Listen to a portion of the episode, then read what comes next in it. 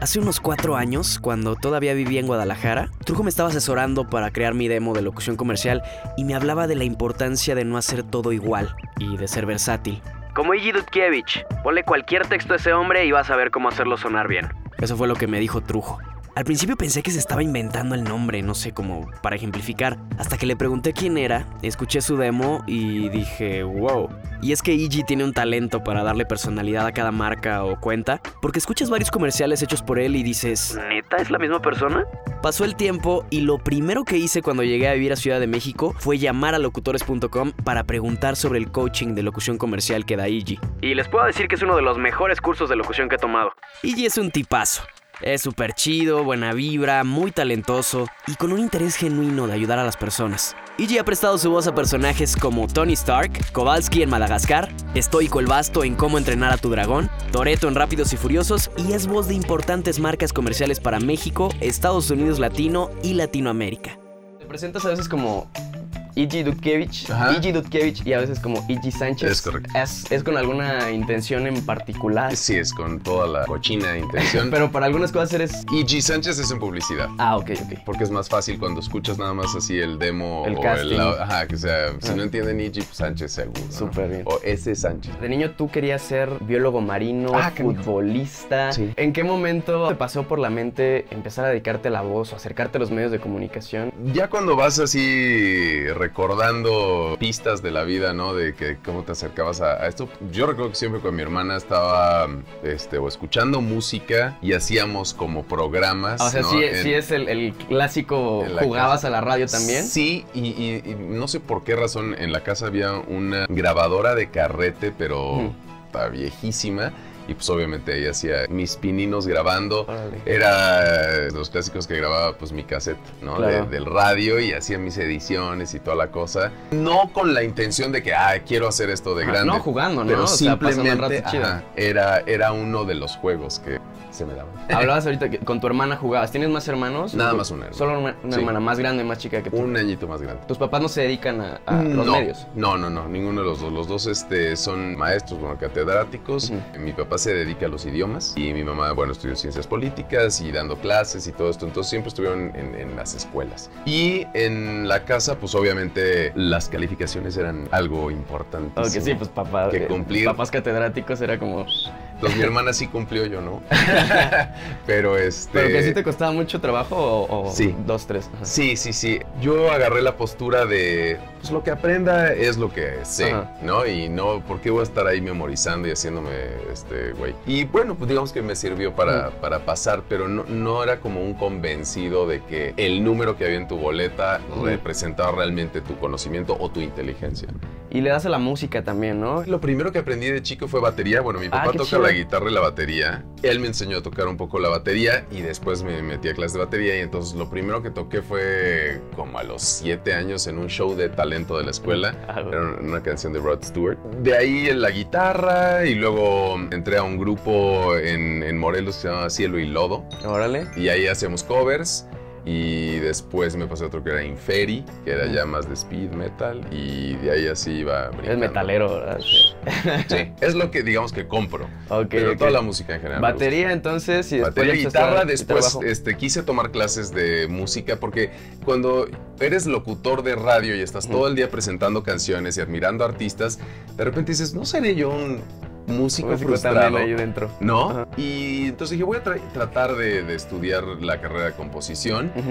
Entré eh, en una escuela pues, ya grande, obviamente, ya con trabajando en radio, haciendo O sea, ya, para ese entonces ya había, estabas estudiando para ser abogado Ya también, había ¿no? pasado, de, digamos, todo esto. O sea, ya fue de regreso, muchos años después, en el 2002, creo que fue cuando empecé a, a intentar estudiar este, composición. Ahí conocí a Gradio, este, que es eh, con el que sigo tocando música, que tenemos el grupo Pilín. Órale. Eh, pero el- lo que pasó ahí es que uno de los profesores de, de la escuela dijo, quiero hacer un trío de rock progresivo, pero quiero que el vocalista toque el bajo y tenga la voz grave. Dije, ah, pues el mira, intro. tú dime que toco en el bajo y yo este, he hecho la voz grave. Y así fue como nos, nos conocimos. Y entonces el acercamiento a la radio, ¿cómo fue? Justamente por la música, y mi mamá era la que tenía los discos de Rolling Stones, de los Beatles, mi papá siempre traía este, música de Italia, de Europa, etc. En la Universidad del Estado de Morelos, en el curso propedéutico y en el primer semestre conocí a un chavo eh, que se llama Uriel Gante. Siempre como por el gusto por la música te vas topando con gente pues, de gustos similares, ¿no? Claro. Entonces a él le gustaba el metal y el rock y siempre nos íbamos ahí al coche a escuchar cassette, cassette. y entonces le latía la- los grupos que yo traía y todo. Entonces él me dijo, yo estoy en un programa de rock. ¿Te gustaría ir al, al programa ahí en, en- en Cuernavaca, en la estación? Y dije, pues sí. Claro, si se trata de platicar de música, sí. Obviamente yo no tenía ni la menor idea de si mi voz funcionaba o Ajá. no. O sea, ¿qué más da? A mí lo que me importaba era compartir. Pero no estaba ese anhelo como de niño, ¿no te pasó que empezaste a recordar cuando jugabas? No, Fue más- nada más un juego, de- para ti era un juego más. Era un juego más. Ok. Tal cual. Y, y de hecho ir a la estación de radio para mí no significaba convertirme en locutor. Yo no quería, o sea, no pensaba, ah, claro, puedo ser locutor. No, Era decía, hablar de música. Quiero poner mis rolas en Ah. el radio. O sea, ahí sí era muy de la bandera del rock, es, chido y el pop es basura. ¿Y en qué momento te acercas a Ciudad de México para empezar a trabajar? Este, estaba, bueno, ya haciendo el programa de radio y en eso el locutor que hacía la voz que identificaba esta estación de radio 96.5, eh, se llama Stereo Mundo allá en Cuernavaca, él me dice, oye, van a dar un curso de locución en, en- en México. ¿no le quieres entrar? Y De dije, locución "Ah". en cabina. me dijo de Una locución. locución nada más. Ajá. Y entonces dije, pues sí, ¿cuándo es? Creo que era jueves o viernes. Y me dijo, mañana, el sábado empieza. Y dije, órale, va, ¿a dónde? Llamé, sí, que no sé qué. Em, llegué a, a Spot, que Ajá, estaba en, en- en Alhambra. Y ahí era el curso. Entonces yo pensaba que era de locución, de, radio. Ajá. Y resultó que era de comerciales. ¿Y qué tal? ¿Qué- cuál, fue, cuál fue la primera impresión? O sea, ¿fue queja de, No, de no, yo no, no, venía esto? esto- o- ajá, o dijiste, fue como "Qué de, chido"? ah, ok, bueno, pensé que era otra onda. Ajá. pero pues lo voy a tomar y lo voy a terminar. Porque otro cuate que estaba justo en la misma estación de radio que se llama Milton, bueno, era Milton Gómez en aquel este momento, ahora es Milton Walsh. Milton Walsh, También locutor Este, comercial. Sí, claro, por supuesto, una extraordinaria voz que sigue y sigue chambeando y sonando muy bien. Él ya había llegado a la Ciudad de México y hacía comerciales, entonces su- y todavía hacía un programa de, de rock. Él hacía el programa de rock en español, Ajá. se llamaba Hecho en México Rock y nosotros hacíamos Generación del Rock en, en- en- en inglés, ¿no? Y entonces siempre era el pique, toda la semana nos veíamos así con cara de... O sea, en ese entonces no, sé, no había no, éramos amigos ni nada, ¿no? Él, él estaba los lunes, nosotros los viernes y siempre este, éramos rivales. Porque... Entonces yo ya sabía que Milton se había llegado a la Ciudad de México como dos años antes que yo y que le Ajá. iba muy bien. Dije, ah, ok, bueno, pues si está en esto, está padre, igual y podría yo funcionar. Ahí estaba también Tena Curiel, que fue el único momento donde la conocí. Ella daba la parte como de doblaje. ¿Tomaste doblaje o nada más estaba ella? Era, era parte de los tres meses, hacías un ratito con Tena y un ratito Ah, con eh, Patricia. Pues durante el taller, pues nos invitaban a los castings ahí mismo en la agencia. Órale.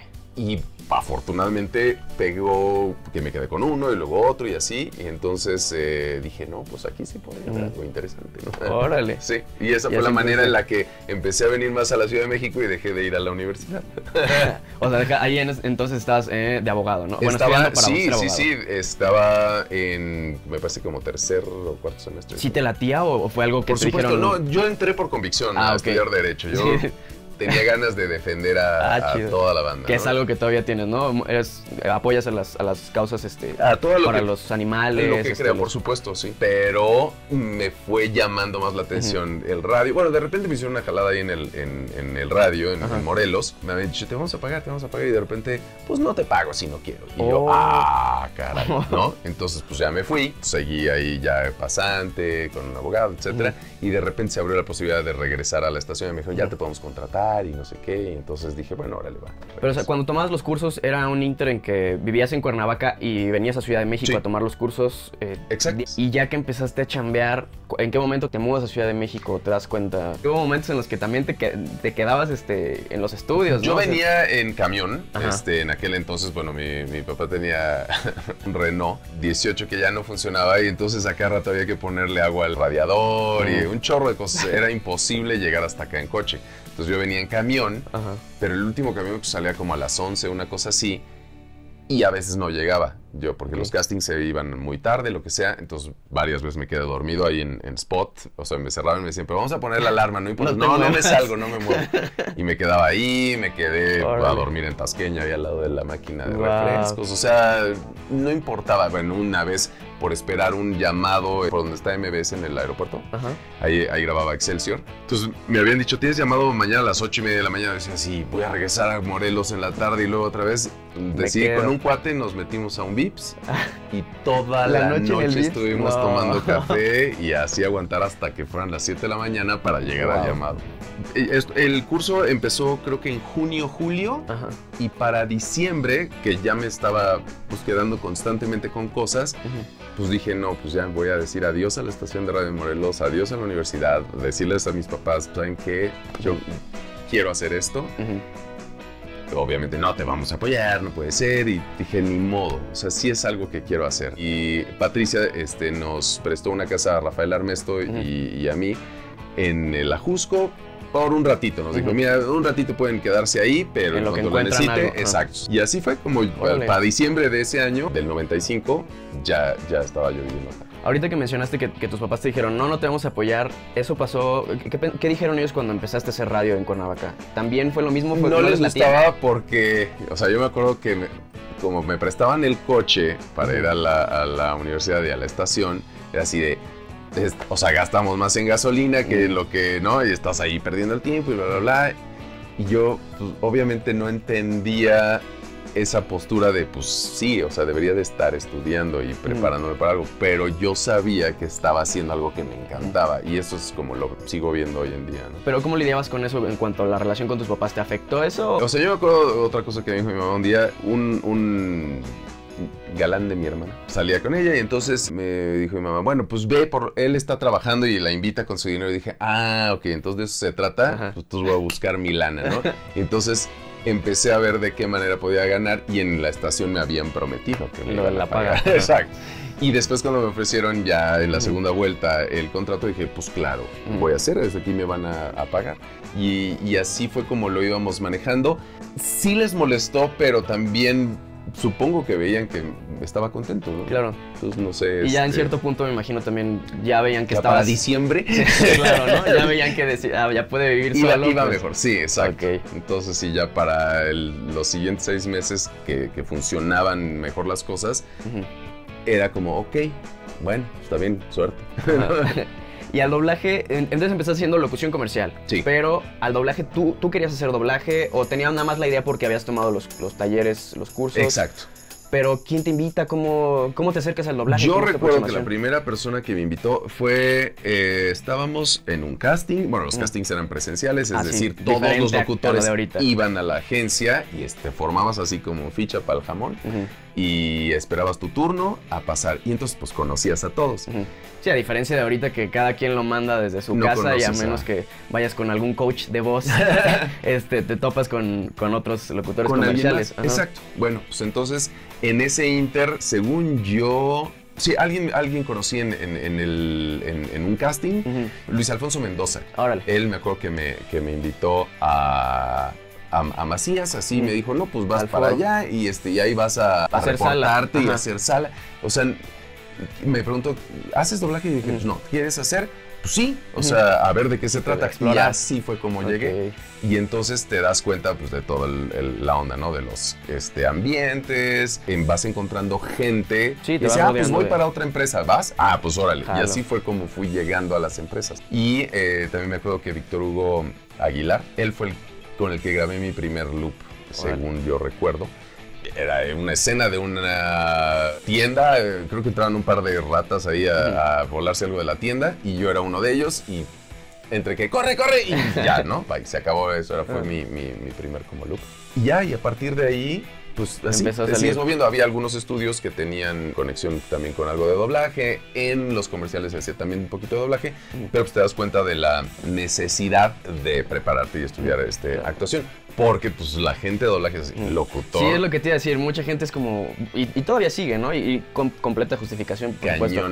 Que es como... Pero tú no eres actor. Tú eres locutor. Tú nada más tienes voz bonita. Vamos a hacer una pausa y ahorita regresamos con oh, otro episodio, más bien nos vemos en, una semana creo. Eh, sí, nos vemos eh, en el próximo episodio para seguir hablando con Ichi.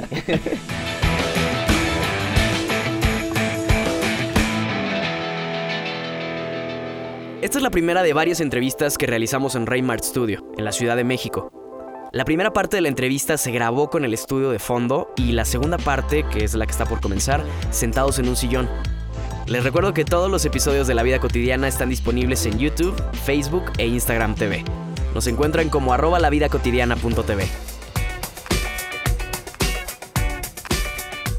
Y decíamos entonces que tus, tus primeros momentos de hacer sala fueron en el foro, ahí en, Macías. Creo que no se llamaba el foro, ah, eh, era este Macías TV eh, Sur 64, ah, no, una cosa así. Ajá, sí, no, no, no. bueno, es que Macías tiene, tiene un charro de, ah, lugares. Y ahí empecé a conocer gente y, a, hacer cositas. Y la primera empresa, creo que donde trabajé, Intersound se llamaba. Estaba hacia final de División del Norte y casi Tlalpan. Ahí conocí a, amigos que hasta la fecha todavía nos, nos llevamos, este Rodrigo Díaz. Y Trujo fue quien me llevó a Candiani. Órale. Ya, en ese entonces tú ya estabas haciendo, ya estabas, ya tenías algunos personajes, eh, ¿tenías algún fijo? no, no, no, eh, Estaba haciendo ambientes y todo el rollo. Creo que habrá sido en el 99, no sé en qué fecha salió la, la peli de Pierce Brosnan. James Bond, El Mañana Nunca Muere. Ese fue mi primer. Tu primer así como estelar. Ajá. Y después me tocó hacer al mismo actor en The Thomas Crown Affair, el caso Thomas Crown. Y después, eh, ¿con qué seguiste en, doblaje? Ya para el, el 99 bueno, durante mi vida, eh, aquí la cuestión es, esa. Lo que motiva que yo me vaya de, México y deje la publicidad y el doblaje y todo el rollo, creo que mi, crisis de los 40 me dio a los 18. Si ya para los 21 trabajaba en radio, este, estaba en publicidad, estaba haciendo como muchas cosas. Sí, pues y tenías, tenías cuentos, tenías Nestlé, este, Carlos V, creo. Tenía Carlos V, o sea, hacía muchas cosas de Nestlé. Llevabas Compact. Como este, cinco años aquí en, Ciudad de México. Volkswagen, este, yo fui la, la voz que sustituyó al señor Héctor Lama. Tenía bastantes este, cuentas, pero tenía también un vacío interno muy grande. Y eso fue lo que me motivó a, tener que irme. O sea, tenía 22 años, ya tenía mi departamento, coche propio y pagado, no, no a este, güey, no, me compré una mesa de billar y una batería y tal. O sea, tenía como muchas cosas que decía yo, chale, este. Sí, ahora sí como quien dice, pues estarías como triunfando dentro de lo que, de los estándares, ¿no? De la sociedad. Porque sí creo que, que la personalidad se forma a partir de, de todos estos momentos, tanto buenos como malos, pero muchas veces los malos son, como tú dices, el 2000 a lo mejor fue un año para ti, que, fue un antes y un después. Sí. Y, no solamente la personalidad, tú eres también todo un personaje. Eh, y, ¿Qué estaba pasando por tu mente? que yo como desde los 18, bueno, tenía esta duda eterna de ¿para qué diablos hacemos aquí en la vida? O sea, ¿para ¿por qué existimos? ¿Qué propósito tiene vivir en este planeta? ¿O por qué estoy aquí, no? Y no tenía una respuesta. Iba todos los días al radio y lo veía así de, llego al radio, hago el programa, salgo, como, grabo, ajá, me duermo y otra vez al siguiente día. Y era todo lo mismo, lo mismo, lo mismo, lo mismo. Y yo pensaba, te cae, o sea, tengo 22 años que sí. y esto va a ser hasta los 60 qué hueva de vida, ¿no? O sea, aunque puedas tener cosas, no, no hay una felicidad genuina, ¿no? En, eso. Entonces todo es efímero. Entonces siempre tuve como curiosidad eh, espiritual, ¿no? Nunca religiosa, espiritual. Y buscando eso, un propósito, ¿no? Entonces, en ese entonces, Sebastián Rosas, un gran amigo, me recomendó un libro este, que se llama El Camino del Artista. Y después de que terminé todo e, ese libro, fue como de sí, me tengo que buscar un propósito para vivir, ¿no? Por la comodidad, el confort de esta zona en la que estaba, dije, no, me tengo que salir de aquí y obligarme todos los días a levantarme con un propósito, porque si no aquí... Enfrentarte a algo nuevo. Me muero, ¿no? Y entonces fue cuando decidí irme a Nueva York, obviamente pues de mojado, pero en avión. claro, o sea, legal, pero de, turista, ¿no? Como... y, para trabajar, pero de turista, exactamente. Un amigo y yo que nos íbamos, eh, Mel Herrera se llamaba, eh, me dijo, yo tengo una gente y soy actor, y tengo una gente en Nueva York, vamos a conocerla y para que te lleve y te presento y no sé qué y no sé cuánto.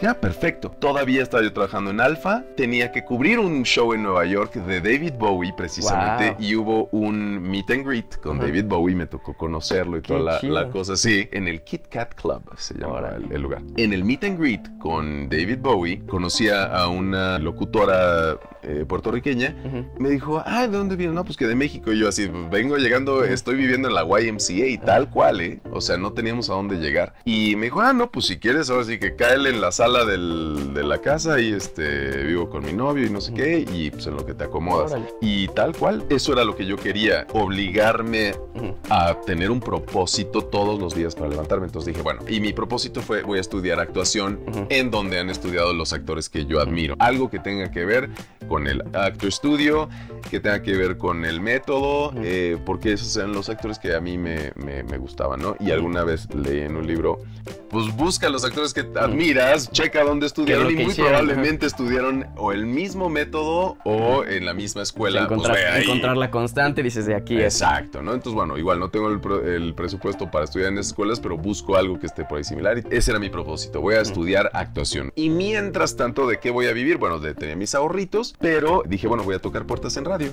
¿no? A ver qué pasa. Y afortunadamente encontré que se me abrieron las puertas en Amor.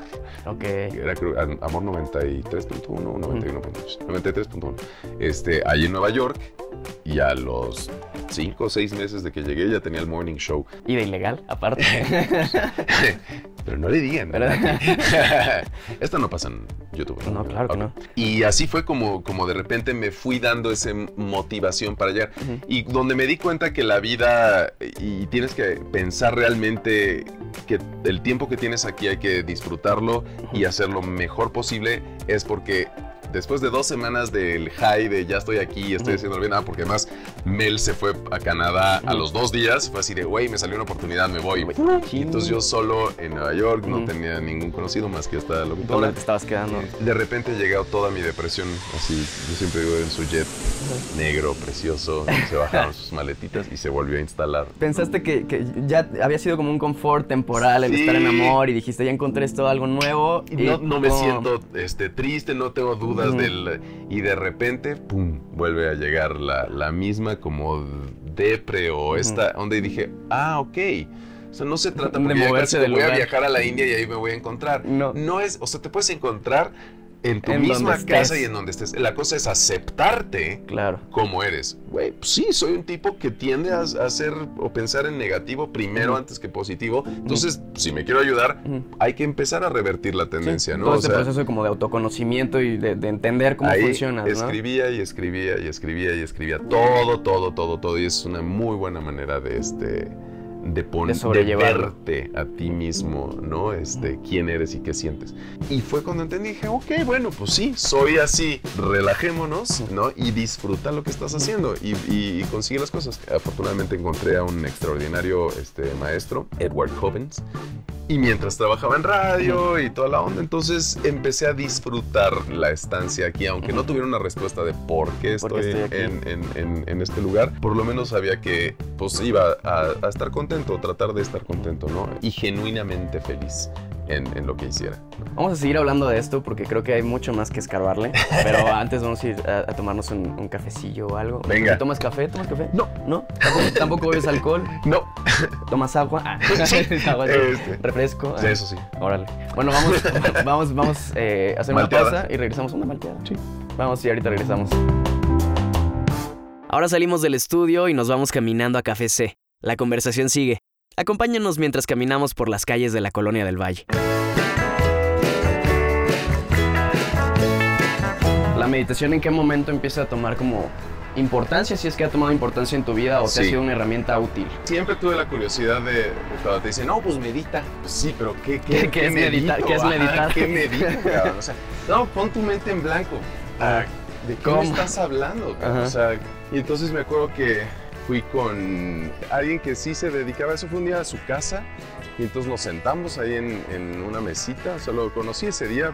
¿Fue, fue antes, fue antes de irte a Nueva York? o- Sí, ah. creo que sí.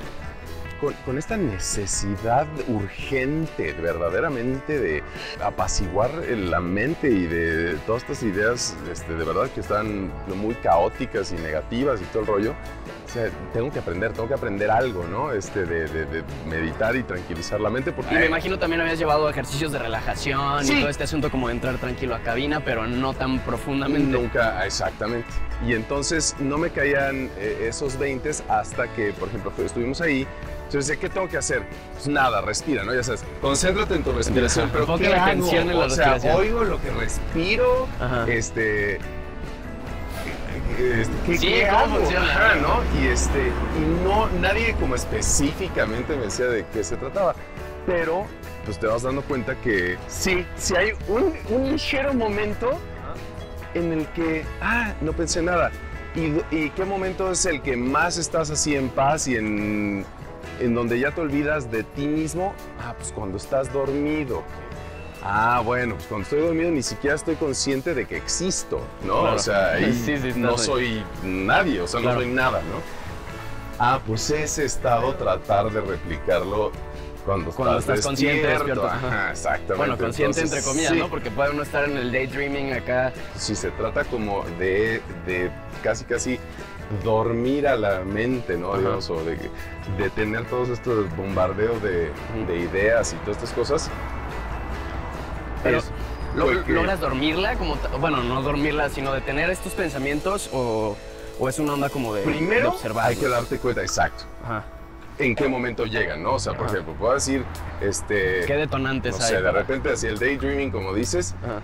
Pensaba, ah, no, pues voy caminando y de repente se va a caer ese poste y entonces me cae encima, Ajá. me rompe Sí, como los pensar huesos, en o sea, alguna tragedia que pudo pasar. De, y de repente digo, ay, momento, o sea, ¿qué estoy pensando? Sí, ¿no? ¿De qué se trata esto? Te das cuenta Detén de- ese, ese momento negativo, ¿no? Y, y ya no le estés dando vueltas. Igual que cuando, por ejemplo, en alguna relación, este, empieza esta idea de los celos, ¿no? Ándale, sí.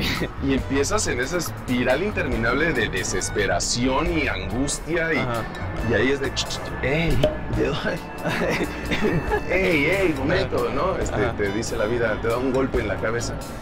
Y es ahí donde empiezas a detener esos, justamente los momentos como negativos Claro. Y, y a, a tratar de detenerlos. ¿Y cómo? Ah, entonces ahí sí. Ya, concentrarse, la atención en la respiración. Ah, exactamente. La atención en otra cosa Mm, que no sea esto. ¿Qué puede ser? Este, para mí funcionaba la música. ok. Este, una canción. Entonces mejor O sea, canto es- la canción ah, mentalmente en vez de estar pensando, en eso y hacerme daño pensando en estas cosas negativas. ¿Fue eso lo que, te, lo que te enseñó este gurú no gurú con el que fuiste? no, pero ¿O fue, fue un... una introducción, ¿eh? Fueron como, o sea, tú vas armando los, los pedacitos y así fue como para mí funcionó, digamos. Ajá. Este, entonces escuchaba también de otras este, pláticas, ¿no? Pues que la, es la felicidad genuina, ¿no? ¿Qué es felicidad Sí, que es la, felicidad genuina. Entonces, es este momento en el que, por ejemplo, eh, estás oyendo tu canción favorita Ajá. y no hay nada más que sensaciones positivas. Ajá. Este, jugar con tu perro, eh, no sé si te O gusta estar tocando un instrumento. lo que tú quieras, que es un verdadero momento de, de gusto, que no te da una compra, que no te da una persona, que es tú Sí, sí, viviendo. sí, no, no, no es algo este, tan, tan efímero como puede ser este, una peda en- con unos amigos. o- que no sé si, si, si por ahí va también que tú, no, que tú no bebas o hay alguna razón específica por la que no bebas, no te gusta el sabor, Pues, ¿no? eh, bueno, el sabor no me gusta, Ah. ni la sensación, Ah, este... O sea, nunca fuiste de, de fiestas, tan, ¿eres No. extrovertido o introvertido Era en ese muy sentido? extrovertido en el radio Ajá. y en mi vida normal mucho más, Más introvertido. Ajá, sí. O sea, para ti un fin de semana es estar tranqui la en casa. casa. Sí. Si yo estoy en la casa, ¿para qué salgo? Exacto. Claro. Entonces, este... Pero si vas a reuniones sociales, de repente, sí, o muy leve. Si las, si las podemos puedes evitar. Sí. Y ya, entonces tú vas armando tu rompecabezas de cómo funciona en ti es, esos momentos, digamos, de felicidad genuina. Y entonces te vas dando cuenta que al acumularlos en el día, pues sí, terminas siendo, pues estás más contento, estás más positivo, este, no es tan como difícil ni angustiante ni frustrante, ¿no? Este, lidiar con el día a día. En el deporte has encontrado también eh, esa felicidad Sí. genuina. Sí, y, y también encontré que soy este, adicto al, a las endorfinas. O sea, si empiezo a hacerlo, o sea, casi casi hasta que me desmayo paro. Órale. O sea, sí, sí es, es una parte también que, que me gusta mucho, ¿no? Cuando empiezas a, a, descubrir todas las sensaciones que te da el, el, deporte. El deporte, sí, esta, este gusto en particular. También en el deporte, o sea, en el foot, sí, siempre terminaba discutiendo con alguien, ¿no? sí, se puede prestar para la negatividad. Muy intenso, sí, muy intenso. Entonces, este, aprovechabas y te, me volvía me sacaba, digamos, como cuando manejas y te quieres enganchar con todo mundo, nada más estás esperando ese pretexto. Sí. Entonces sí hay que... Que también es el gusto, ¿no? Pues así como decías, muy, mucho gusto a las endorfinas y lo que quieras, pero también le puede uno agarrar el gusto a la, a la emoción negativa. Sí, a la violencia, a, lo que sea. Entonces también te tienes que cuidar. y a ver, espérate, ¿a dónde estás yendo? ¿Por qué este... ¿Por qué estás reaccionando así con eso? Entonces, lo puedes ver como algo, es, ignorarlo, ¿no? O la otra de plano, pues sí, este, poner atención y, tratar de, de, bajarle esas cosas. Relajarlo. El lado espiritual, ¿has encontrado tú alguna, alguna respuesta a todas estas preguntas como de por qué estamos aquí desde el lado espiritual?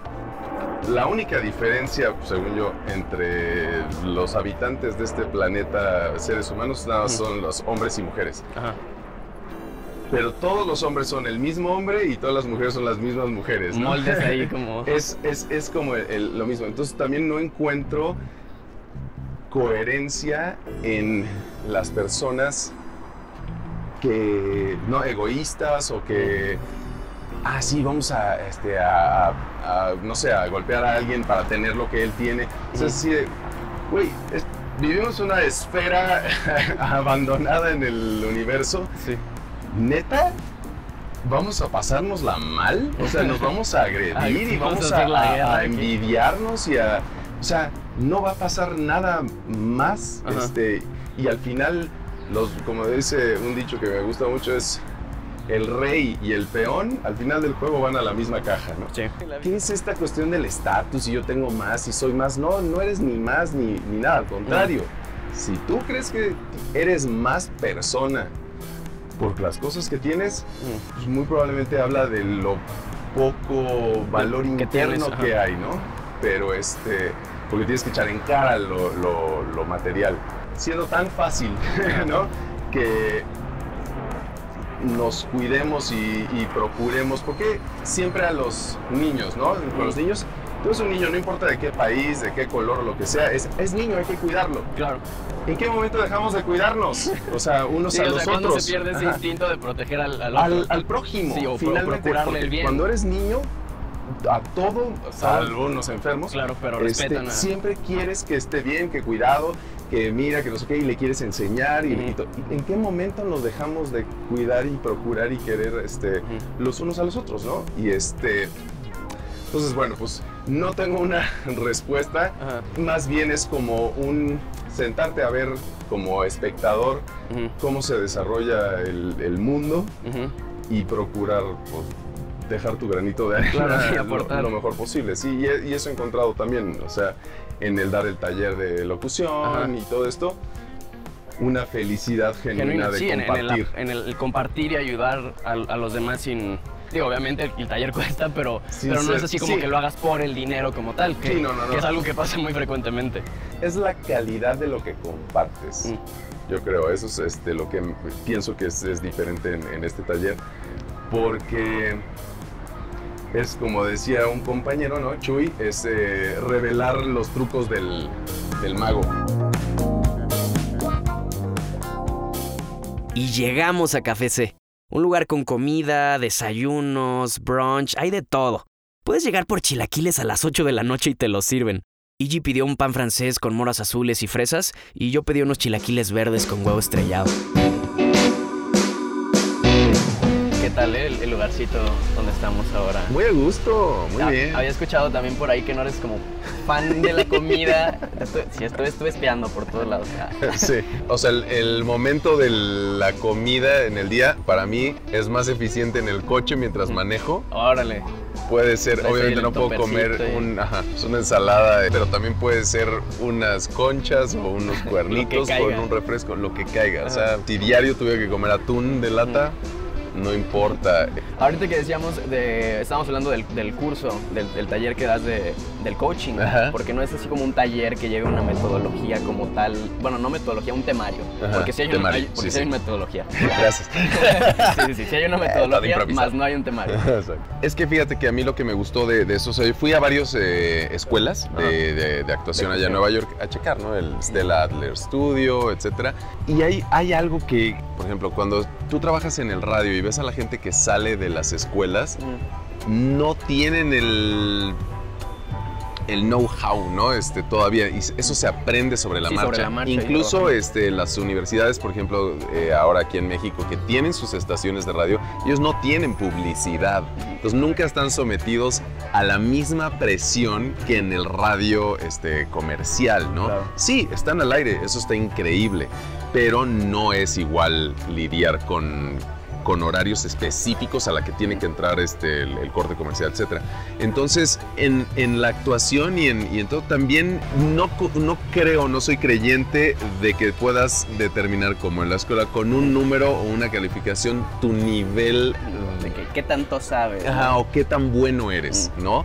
Al final, digamos, el profesor que yo encontré es, era miembro del Actor Studio, su taller lo tomaba gente que venía de, saliendo de Broadway, de las obras grandes y todo, llegaban y decían, prof, llevo dos años haciendo el mismo papel, ya no siento la frescura, necesito refrescarme. Y entonces hacías ejercicios específicos, específicos para... encontrar otra vez esa inspiración, ese enfoque y otra vez darle esa naturalidad y frescura, ¿no? Inspirado, digamos, como en ese taller. Es parte también de, lo que hago. Obviamente son diferentes temas totalmente, pero creo que sí cada quien merece respuestas en el nivel en el que está en ese momento, ¿no? Para entender los conceptos. Que es algo que comentábamos hace rato mientras no estábamos grabando, que, que se me hace único del, del, taller que das, porque he tomado varios talleres, soy muy cursiento. Me consta.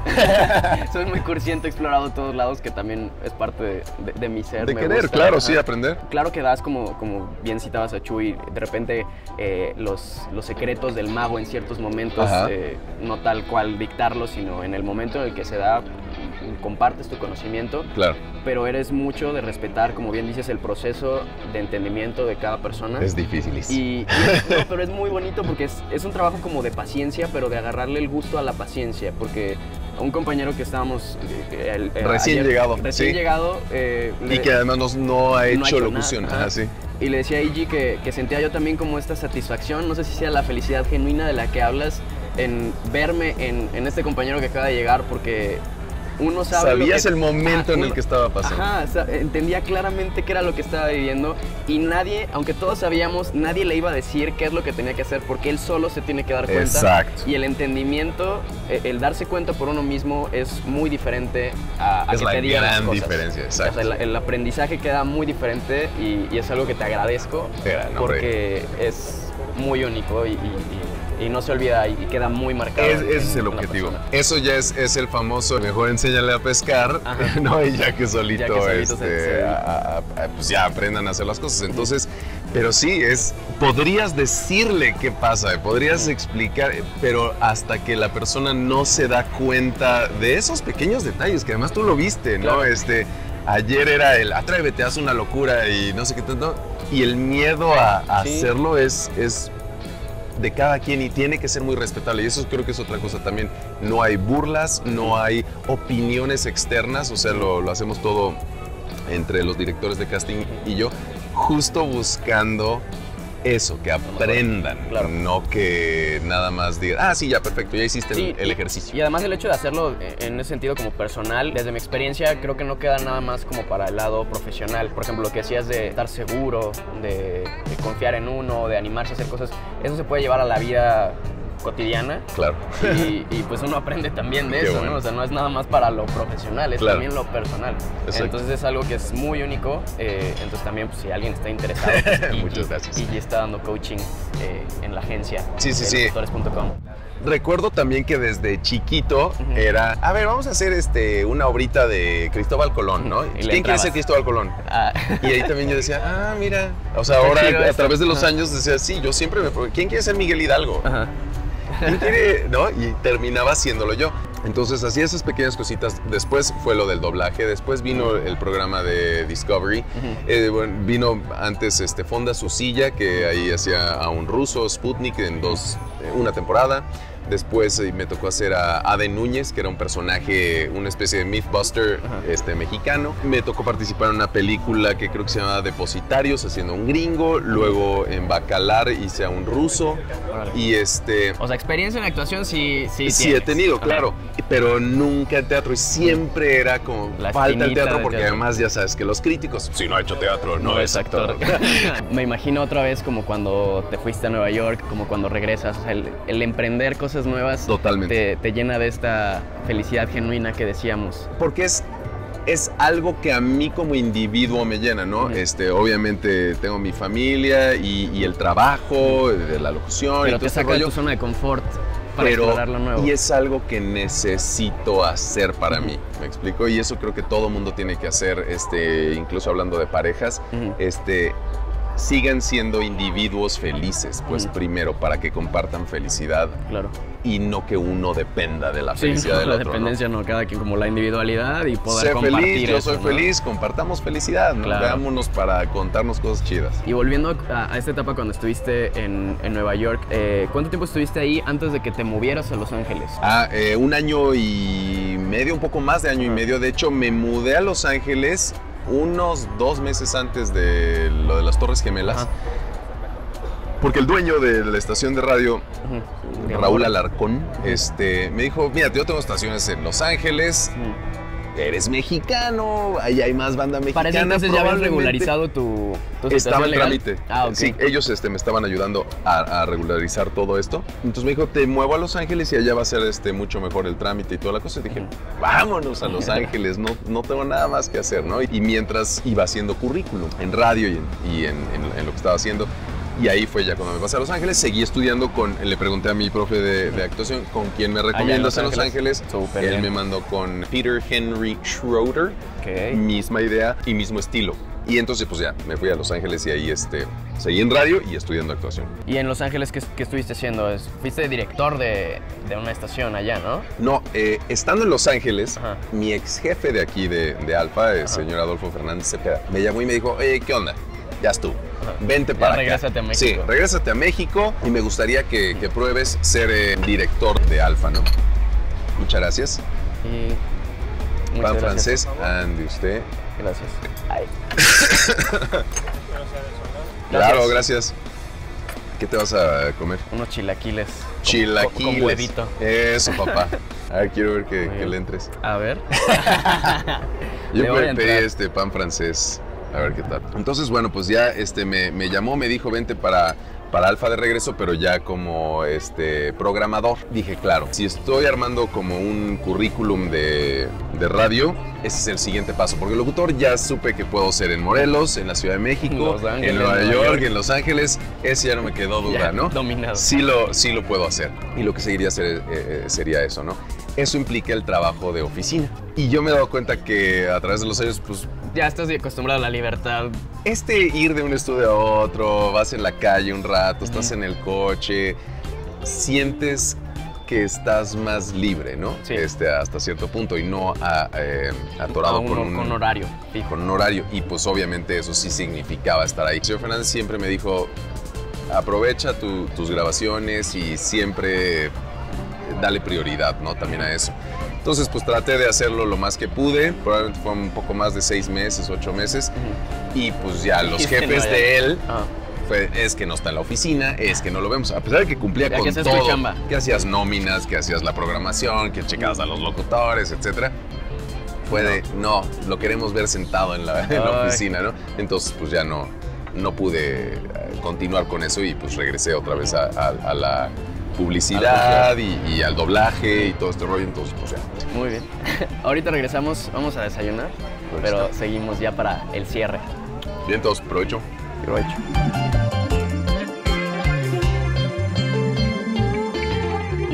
Ya hablamos de la felicidad genuina, pero digamos a modo de conclusión, ¿qué te hace feliz, Iggy? Ah, el amor. El amor. ¿Qué no toleras de una persona? Impuntualidad. La impuntualidad. Si veías material eh, doblado o caricaturas dobladas cuando eras niño, ¿qué te acuerdas? ¿Qué, personaje recuerdas con mucho cariño?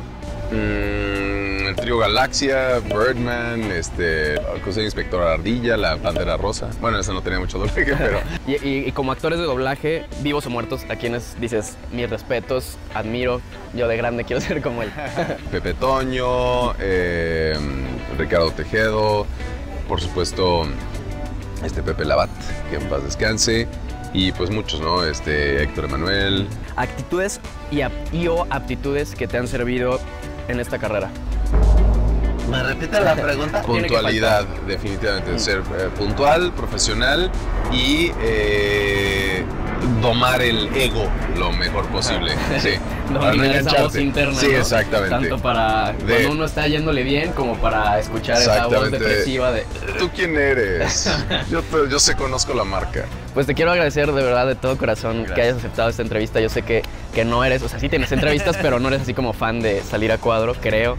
Este, entonces para mí fue todo un reto. Dije, me gustaría entrevistar a Eiji sobre todo porque admiro y respeto tu trabajo y también he tenido la, dicha, la fortuna de poder aprender de ti, entonces... O sea, a mí me gusta compartir con gente como tú, este, que quiere pues crecer y echarle ganas, explorar, igual este, con todo el, crew, eh, y que están emprendiendo algo, pues apoyar es algo que, me gusta y les deseo muchísima suerte. Gracias, gracias. ¿Tus redes sociales, este, estás activo en redes? Es...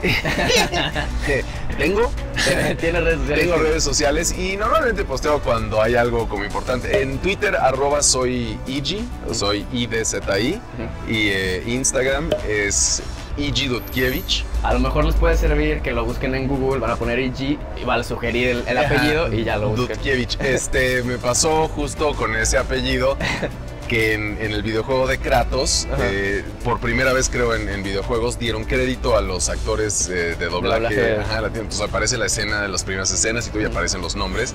Y estaba Igi Dutkiewicz y al final S en vez de Z y es así. Oh, ¡ay! Pero tú me hubiera puesto Sánchez aquí Exacto, sí. Entonces, bueno, ¿Facebook todavía se usa? Sí, creo. Creo que sí. los más chavos.